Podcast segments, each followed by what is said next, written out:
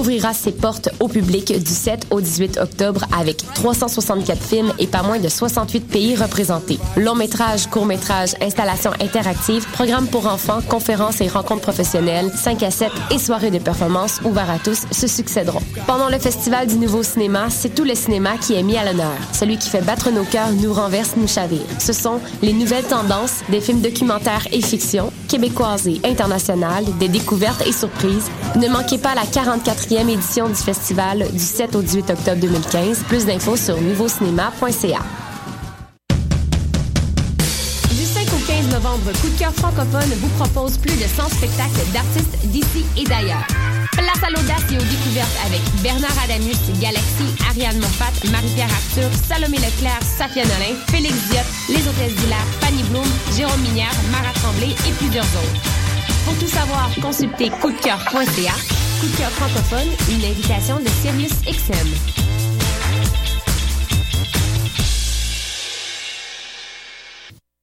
Salut, t'es un jeune créateur professionnel? T'as un spectacle à proposer dans n'importe quelle discipline des arts vivants?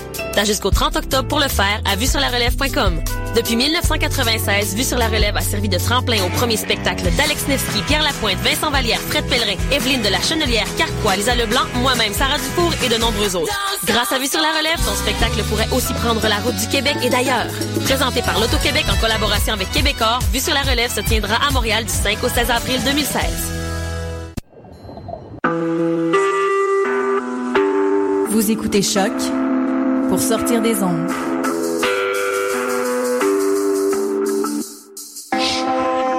Podcast, musique, découverte. Sur choc.ca.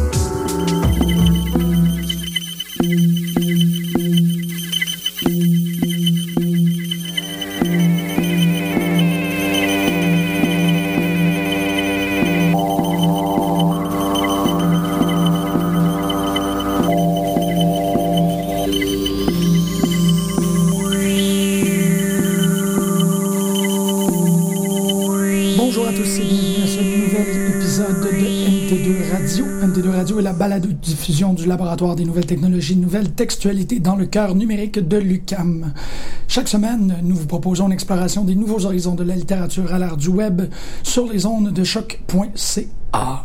NT2 Radio, pour décrire le projet succinctement, a pour mission de promouvoir l'étude, la création et l'archivage des nouvelles formes de textes et d'œuvres hypermédiatiques, et cela par le biais de la balado-diffusion.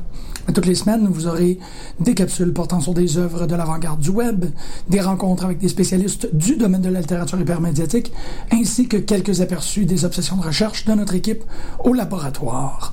Pour notre deuxième épisode, nous continuons nos recherches sur les œuvres singulières.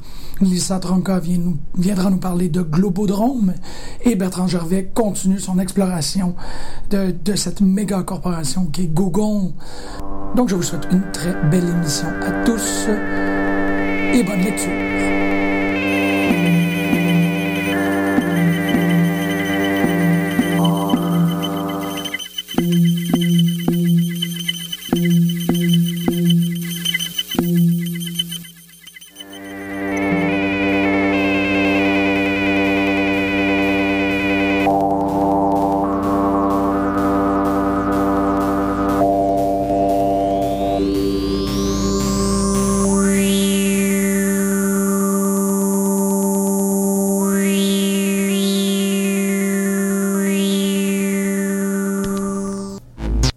Plus tarder, nous allons commencer immédiatement avec Lisa Tronka qui s'occupe du répertoire ici au labo. Lisa va venir nous parler de l'œuvre Globodrome. OK. Merci Jean-Michel. Donc, euh, je vais vous parler aujourd'hui d'une œuvre de l'artiste française Gwenola Wagon qui s'intitule Globodrome et qui a été créée en 2012. En fait, euh, c'est une œuvre qui prend à la fois la forme d'un livre et d'une vidéo. Et euh, l'artiste euh, dit c'est un peu une œuvre enquête pour elle. Donc, euh, habituellement, le répertoire du NT2 sélectionne des œuvres hypermédiatiques, c'est-à-dire des œuvres hébergées sur le web avec une dimension interactive. Mais là, Globodrome, dans ce sens, fait exception parce que sa, plateforme web est une présentation, finalement, du projet, quelques extraits vidéo. Le vidéo en entier n'est pas, disponible et on voit un lien Internet pour acheter le livre. Donc, c'est sûr que c'est pas une œuvre euh, interactive en soi, mais le propos de l'artiste puis l'outil qu'elle utilise pour son projet, qui est Google Earth, est assez significatif de la culture euh, du numérique et euh, toute sa réflexion sur l'impact de cet outil sur les usagers mérite d'être soulignée pour le, répertoire. Donc, l'inspiration de départ du projet de wagon, c'est le Tour du monde en 80 jours de Jules Verne, qui a été publié en 1872. Donc, dans son ouvrage, Verne y met en scène des personnages, Phileas, Fogg et Jean Passepartout, qui entreprennent une course autour du globe en 80 jours, comme on connaît. Donc, il fait voyager ces personnages dans les nouveaux modes de transport qui marquent la révolution industrielle de son époque au 19e siècle. Wagon poursuit un peu dans, ce sens et suit le même itinéraire que ses personnages à l'aide des modes de transport toutefois de son époque à elle, qui est au 21e siècle, qu'elle utilise dans le fond Google Earth. Alors, tout aussi fictif finalement que le Tour du monde de Verne, l'enquête de wagon sur les représentations du monde se fait à partir d'un globe virtuel. Donc, c'est la flèche de la souris qui parcourt les continents, naviguant à travers les routes, les mers, les capsules d'informations laissées par les internautes à travers le monde. La vidéo est une collection d'éléments hétéroclites visuels, sonores, informationnels qui ont été collectionnés par l'artiste euh, sur l'Internet et aussi tirés de son parcours de Google Earth. Le livre, quant à lui, euh, adapte également cette euh, posture un peu d'esthétique du glanage. Donc, on retrouve son essai qui ressemble un peu à un carnet de voyage de son voyage virtuel puis qui décrit les méthodes, son exploration faite euh, à travers le projet, et aussi plusieurs illustrations euh, provenant des vidéos qu'elle a ensuite pris pour le film et des images accumulées sur son parcours. Euh, l'accumulation et le glanage qu'on connaît à beaucoup d'artistes visuels euh, actuels est présente, présente dans l'œuvre. On voit euh, l'accumulation des fenêtres ouvertes à l'écran. On entend des extraits de films célèbres, des, images aussi de ces films, des photographies, des vidéos d'archives. Donc, c'est une méthode que d'autres artistes, je pense mais, par exemple à l'artiste, une autre artiste française, Camille Enrault, et son œuvre Grosse Fat grosse fatigue qui lui a valu le Lion d'argent de la 55e Biennale de Venise en 2013. D'ailleurs, vous allez pouvoir voir cette œuvre présentée au Musée d'art contemporain euh, dans euh, la semaine du 17 euh, octobre, je crois. Donc, très bientôt. Donc, elle aussi procède par accumulation dans cette vidéo sur la création, qui porte sur la création de l'univers. Donc, il y a une multitude de fenêtres sur une interface dans le fond d'ordinateur. Il y a, les il y a une accumulation des, des éléments donc visuels, sonores, sur une bande audio comme un narrateur, tout comme Wagon dans son film. Mais on voit, dans le fond, que cette procédure d'accumulation, à travers une collection d'images, vient quand même à un certain triage puis un catalogage par les artistes qui dresse un fil conducteur intelligible. Donc, le résultat est transformé en matière à réflexion sur nos méthodes sur les réseaux, sur notre rapport à l'information, sur notre effort critique envers les technologies de l'information et de communication, etc. Donc, pour en revenir à Glomodrome, le but exprimé à même l'œuvre par la narrateur de la vidéo est, et je le cite, d'explorer un temps devenu élastique qui ne se mesure pas seulement en jours ou en heures, mais en données, en bits par seconde ou en nombre de clics. Donc 80 jours sont raccourcis à 62 minutes de la vidéo, temps de la vidéo. Et Wagon se penche ainsi sur la question du télescopage du temps dans notre époque où le réseau de l'information est notre nouveau moyen de transport. Donc, l'Obodome nous fait non seulement explorer les continents virtuellement, mais également l'information mise à disposition par d'autres et laissée comme trace sur la toile. L'espace virtuel est colonisé par la pléthore d'informations parsemées un peu partout. Et il s'agit là, comme le narrateur le nomme, l'opération de recouvrement, une opération qui consiste à recouvrir entièrement le monde d'informations. Et euh, Wagon euh, relève par sa comparaison avec l'œuvre de, Verne l'abysse qui sépare la modernité et la postmodernité, finalement. Donc, selon euh, M. Christine Boyer, une professeure d'architecture et d'urbanisme de l'Université de Princeton, qui est aussi auteur de l'ouvrage Cyber Cities, que je vous cite ici. Alors qu'on parle de la ville machine à la modernité, on peut parler de la ville information à la postmodernité.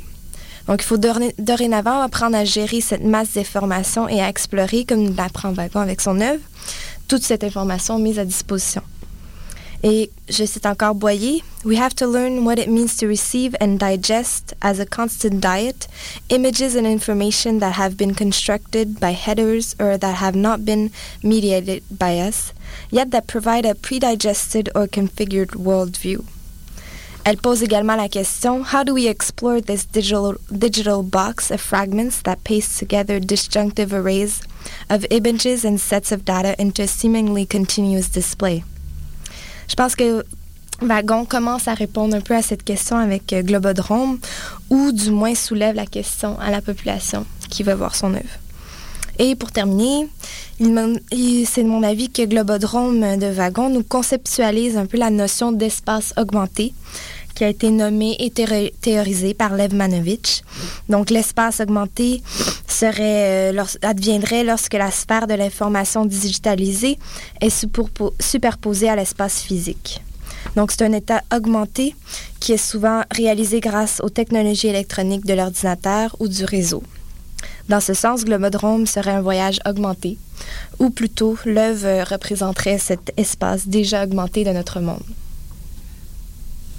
Merci beaucoup pour la présentation. En fait, une question qui me chicote, c'est cette idée-là de faire une publication papier avec l'œuvre. J'aimerais en fait avoir ton opinion ou tes impressions, peut-être avoir... Euh, est-ce que tu ressens qu'il y a comme un paradoxe entre euh, cette idée-là qu'on fait une œuvre sur le web et ensuite on doit la transposer sur euh, support papier? Est-ce que ça vient changer? Est-ce que c'est vient contredire euh, la réception et l'œuvre? C'est en fait sont assez indépendantes. Le livre est, euh, je pense, qu'il a été publié en 2011, donc il est avant, il fait avant la vidéo, le film finalement de 62 minutes. Puis le livre, c'est un peu son carnet de voyage. Finalement, c'est dans le fond, toutes ses impressions de son voyage, de son périple à travers Google Earth. Puis c'est là, je pense, qu'elle a commencé à accumuler les informations puis les images qui ont mené au film. Donc, c'est comme un peu en deux temps. C'est comme, euh, comme quand tu es artiste, tu fais des recherches ou quand, peu importe euh, ce que tu fais, tu fais des recherches, puis après, tu vas produire un peu quelque chose de plus fini. Puis l'œuvre, euh, le film serait plus comme une fiction qu'elle aurait fait à partir de ses impressions, je pense. Ma deuxième question aussi, ici, c'est est-ce qu'on peut voir une tentative de légitimation de ce projet-là avec euh, en, se référant à un texte qui est dit classique? Est-ce qu'on est-ce qu'on serait en train de légitimer l'expérience de l'œuvre web en disant qu'elle est en train de, faire une réinterprétation d'un texte qui est maintenant canonique, disons? Mais je pense pas que c'est dans ce sens-là ça a aussi un lien avec la culture du remix des artistes contemporains, sûrement, d'aller repiger dans, dans, comme elle, elle a fait aussi, de, prendre des, extraits de films. Dans le fond, tu, tout est source à citation. Puis, euh, donc, aussi pour la légitimation, je pense que c'est plus pour. Euh, pas légitimation, mais c'est plus pour aller voir euh, l'écart qui a été produit entre une œuvre. Dans le fond, que Verne, lui, voyait les nouvelles, euh, nouveaux modes de transport qui arrivaient à son époque, voulait faire état de ça dans son ouvrage euh, littéraire. Puis, dans le fond, Wagon, elle fait état de cette nouvelle technologie qui est Google Earth, puis comment ça l'affecte ses internautes du 21e siècle. Nous allons prendre une petite pause musicale pour aller écouter Ratatat, une pièce provenant de leur dernier album magnifique. On va l'écouter Cream on Chrome. Et à notre retour, on va euh, s'entretenir avec Bertrand Gervais qui continue à nous parler de sa recherche sur Google.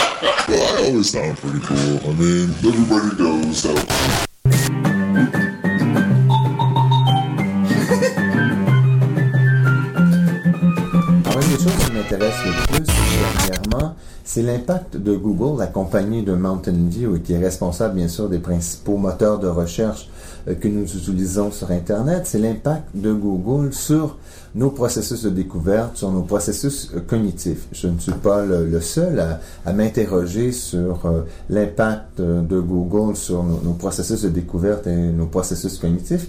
Il y a quand même un certain nombre de chercheurs qui le font aussi, notamment à, Amsterdam, il y a un institut des cultures en réseau, the Institute of Network Cultures, autour notamment d'un dénommé Gert Levink, qui ont beaucoup travaillé à, réfléchir à, l'impact de Google, à l'impact en fait de, la requête, donc de ce, ce rectangle qui nous sert d'interface avec, euh, avec Google. Alors, ils ont même, ils ont fait un colloque il y a quelques années, le Reader, donc l'anthologie vient de paraître, ça s'intitule Society of the Query Reader, donc une anthologie sur la société de la requête. Et moi, je trouve cette notion de société de la requête tout à fait fascinante parce qu'elle nous dit bien qu'on est une société non pas du livre, mais bien une société de l'écran, une société des écrans euh, reliés, donc liés à un réseau, et que la barre de l'interrogation et la barre de requête devient l'élément central de nos, euh, de nos comportements en ligne. Alors, pour euh, Gert Leving, il est clair qu'on est maintenant, on assiste à une googlisation de nos vies. Hein. Il y en a qui ont parlé beaucoup de la pipolisation euh, des médias et de la culture contemporaine. Alors là, dans ce cas-ci, l'idée est plutôt de passer vers une googlisation de nos vies, c'est-à-dire de comprendre de quelle façon la requête, et là je cite Gert Levin, euh, Gert Levin, désolé, pour lui, la requête est devenue la façon dont nous vivons aujourd'hui. L'horizon de Google est celui de l'Internet everywhere. Alors pour everywhere, il faut entendre un croisement de everywhere, partout, et bien sûr de software. Donc ça devient everywhere, des logiciels qui sont partout, des logiciels en fait qui non seulement qui, qui font des interrogations à notre, à notre place, mais aussi qui nous surveillent. Et donc ils disent, l'horizon de Google est celui de l'Internet everywhere, caractérise l'ère de l'informatique ubiquitaire, donc qui se trouve partout, partout présente qu'en n'ayant plus besoin d'ordinateur ou du moins de machines se donnant comme telles. On peut évidemment fonctionner par, euh, par le nuage, mais aussi par nos téléphones intelligents, par toutes sortes de, de, de dispositifs qui nous donnent l'impression qu'on ne fait plus affaire avec des ordinateurs, quand en fait, nous sommes totalement immergés dans une culture de l'ordinateur. Et ce que font ces chercheurs, du moins dans, le colloque euh, euh, au cœur du, euh, du, Reader sur The Society of the Query, ça a été d'analyser et d'interroger certains des aspects de Google, notamment le, le, tout le logiciel d'autocomplétion, donc de, de, remplissage automatique. Quand vous commencez à écrire un, une interrogation sur Google et Google termine votre phrase, et non seulement termine votre phrase, mais tu as un droit même de lancer automatiquement la recherche de façon à ce que vous ayez les résultats d'une recherche au moment même où vous n'avez pas encore commencé à compléter la phrase de la dite requête. Ça devient inquiétant. Google, bien sûr, préfère accélérer le processus par lequel la requête donnera des résultats, mais arrive ce moment où la complétion euh, est beaucoup plus rapide que l'interrogation elle-même. Et ça nous met dans une situation assez étonnante où les processus de découverte, quand on se met à travailler avec Google, que ce soit Google, Bing ou Yahoo, donc les grands moteurs de recherche, le processus de découverte est d'une certaine façon entravé. On n'est plus dans un processus en bonne et due forme de découverte. Hein, pensez-y, vous trouvez une question, vous, voyez de quelle façon vous devez euh, trouver une méthodologie pour répondre à cette question-là. Donc vous avez un processus très complexe qui, se met à l'œuvre. Et là, avec Google, essentiellement, c'est pas un processus de découverte auquel on assiste, mais bien de révélation par euh, éblouissement. On est comme Jean euh, dans l'Apocalypse, c'est-à-dire on s'installe, on mange le livre, et une fois qu'on a mangé le livre, on voit apparaître euh, la fin du, monde, tel que Dieu, euh, euh, par le biais de l'ange, lui donne à voir. Alors nous, de la même façon, on est totalement ébloui parce que Google nous donne comme résultat, face à une interrogation qui ne prétend même pas en être une véritablement. Donc dans ce sens-là, il y a un court-circuit qui est fait des, euh, des processus d'interrogation et, des processus de découverte qui fait en sorte qu'on est dans un système où cognitivement, on, on est dans l'approximation et on est dans le flou le plus complet, ce que je trouve, moi, extraordinairement dangereux. J'arrêterai pas là parce que j'ai quand même une, question par rapport à ce, logiciel de saisie semi-automatique fait en sorte qu'on se retrouve aussi à avoir des, des résultats qui sont indésirables. Mais non seulement qui sont indésirables, mais des fois, ils font apparaître des espèces de situations surréalistes où on a des, résultats qui, euh, qui embarquent à cause de l'autocomplétion que l'on n'aurait jamais pensé. Et, ça peut amener des drôles de, de, de, glissements d'interprétation, parce que tu commences à te questionner toi-même par rapport à la recherche que tu fais, parce que tu vois que il y a potentiellement des gens qui ont fait des recherches beaucoup plus obscènes ou étranges avec la même question. Le logiciel de saisie semi-automatique de Google pose énormément de, questions. Je dirais pas des problèmes parce que parfois ce, peuvent être des problèmes, mais sinon c'est vraiment des questions qui sont posées. Alors, comment fonctionne l'algorithme? D'où viennent les, les réponses ou d'où viennent les questions qui vous ont été suggéré par, euh, par le logiciel, ça devient assez problématique. Certaines des recherches dans The Society of the Query Reader euh, portaient justement sur euh, le, le, logiciel de saisie automatique. ne serait-ce que parce qu'il y a là en fait un algorithme ou des algorithmes dont, le, le, fonctionnement est totalement opaque. Non seulement, mais comment fait-on pour arriver à de telles, de telles questions, de telles complétions? Bon, il y a des éléments quand même assez drôles. Entrez euh, Autocomplete Fails sur Google et vous allez avoir un ensemble de sites euh, où on retrouve en fait évidemment des captures d'écran de, des erreurs faites par le, logiciel de saisie semi-automatique. Et c'est très drôle. Moi j'en ai un ici, là, c'est tiré de, euh, de 15 Greatest Google Autocomplete Fails. Donc les 15 plus grandes, mais il y a les 15 plus grandes, les 25 plus grandes, les 50 plus grandes, les 10 plus grandes. Allez-y, là, vous allez vous amuser. Et, et c'est quand même assez délirant. Euh, I am extremely et là, il y a un T qui est mis, puis au moment où le T est mis, mais là, là, le, le, logiciel de saisie semi-automatique continue I am extremely terrified of Chinese people. terrified of Google, of black people all the time, of Chinese people, Wikipedia. Terrified of Chinese people, fail. Bon, et là, d'accord, donc il y a eu des questions sur la peur des Chinois. I like to think of Jesus as a mischievous badger. Quoi? Euh, where is there a? Why is there a? Alors là, bien sûr, à la dixième entrée, c'est Why is there a dead Pakistani on my couch? Why is there a pattern in melting point? Bon, des, choses comme ça.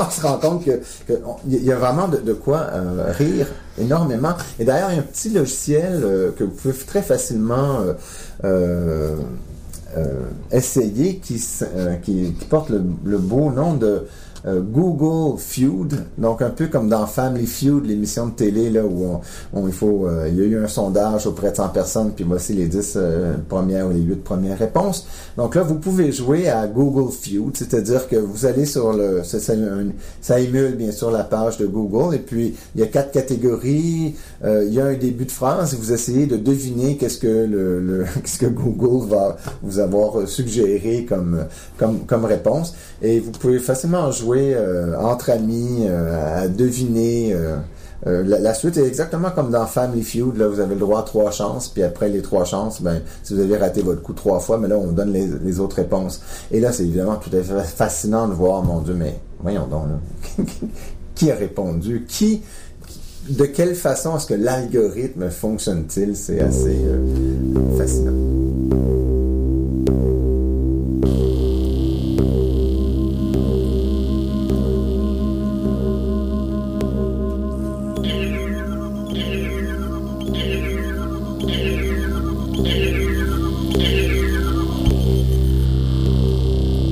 C'est tout pour nous aujourd'hui à Radio NT2. Merci énormément d'avoir écouté. Nous vous rappelons qu'il est toujours possible d'aller sur iTunes pour coter notre podcast, lui mettre quelques étoiles ainsi que quelques commentaires, s'assurer qu'on est euh, bien en communication avec notre public. Nous sommes aussi tous rejoignables à travers le portail nt2.ucam.ca et notre groupe Facebook. D'ici la semaine prochaine, je vous souhaite tous bonne écoute et bonne lecture.